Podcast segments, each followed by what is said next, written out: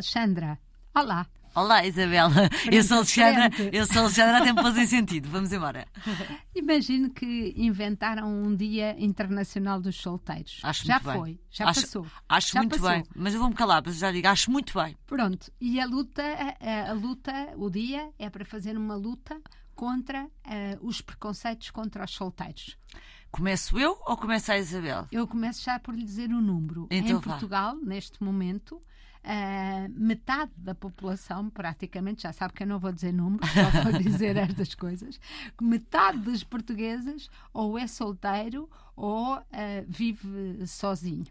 Portanto, hum, eu acho que realmente há muitos preconceitos. Mas Isabel, estava tão indignada. Não, não, eu estou super indignada e antes de começar com aquela parte do porque nós, os solteiros, somos infelizes, não é nada disso. O que nós somos é pobres. E pobres porque, Isabel, nós tivemos agora a apresentação do Orçamento de Estado e eu, ah, ah, no dia que saiu agora, na semana passada, aconteceram os números, liguei à minha irmã, que é fiscalista, e telefono à minha irmã a dizer assim: mais um ano em que eu não vou pagar menos impostos. E ela pergunta-me. Mas tu tinhas essa expectativa? Eu disse, eu sei que não é racional, porque todos os anos eu tenho esta expectativa e nunca se concretiza. E não admira quando eles começam a falar nesta altura do orçamento, parece que nos vão dar as benesses todas, não Quase é? que pareceu este Sim. ano, quase que pareceu. Mas o que eu queria dizer, não, não me quero só queixar do orçamento deste ano, quero-me queixar da maneira como os solteiros são tratados neste país. Solteiros sem filhos são massacrados no, no IRS. Isto é uma coisa que me parece, Isabel, muito estúpida, porque eu acho que nós devemos, já falámos aqui tantas vezes, de incentivar a, a- a natalidade, nós temos que nos preocupar verdadeiramente em que haja renovação de gerações.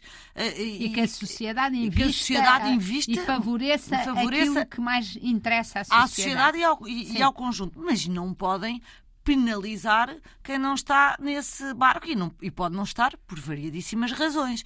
E, e então, o que eu gostava de perguntar é o que é, que, o que é que as pessoas acham e os governantes da esquerda à direita, porque isto foi sempre assim, acham que acontece um solteiro que não tenha filhos em fim de vida.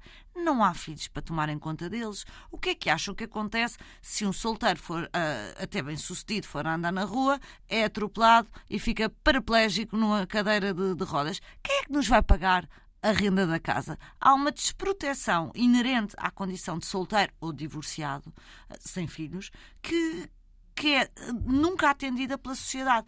E, portanto, Isabel, ainda bem que há o dia de Não solteiro. bata na- não Somos- bata na mesa, Estou porque a- senão ouve-se eu sou no ouve-se, pronto, programa. vou parar. São, somos 5 milhões. Ninguém toma conta de nós, Isabel.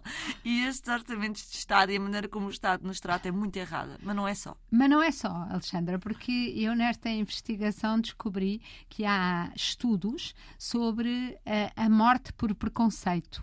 Ou seja, os solteiros, mesmo no sistema médico, isto é um estudo americano, mas muito profundo e publicado numa revista científica, os, eh, quando é preciso escolher, por exemplo, um ventilador na Covid em extremo, não havendo, entre um casado e um solteiro, as indicações são para escolher uma pessoa casada. E mesmo em muitos outros atos médicos. Este documento, este estudo, chama-se Death by Stereotype. Eu Que acho quase tem graça sem Sim. ter, não é? Sem ter graça sem nenhuma, não é? E, e li várias Pelos coisas. vistos na Covid, nós tínhamos que estar a proteger, e bem, os mais velhos, que podiam morrer de Covid, mas os solteiros também, não é? Os Outra solteiros vez. também. Os solteiros também. Ninguém se preocupou mais Mas este os movimento que, de celebração do dia, eu acho importante dizer, hum, diz que muitas coisas interessantes, entre elas que os solteiros tendem a dar mais à comunidade, em sentido de se envolverem na vida cultural e na vida social, do que os casados. Só por isso também deviam ter um, um mais. Eu também acho, Isabel. Eu, portanto, o, o destino para, para os solteiros é mais pobres e, e se vem para aí uma pandemia, fechem-se em casa porque ninguém se vai lembrar que vocês existem.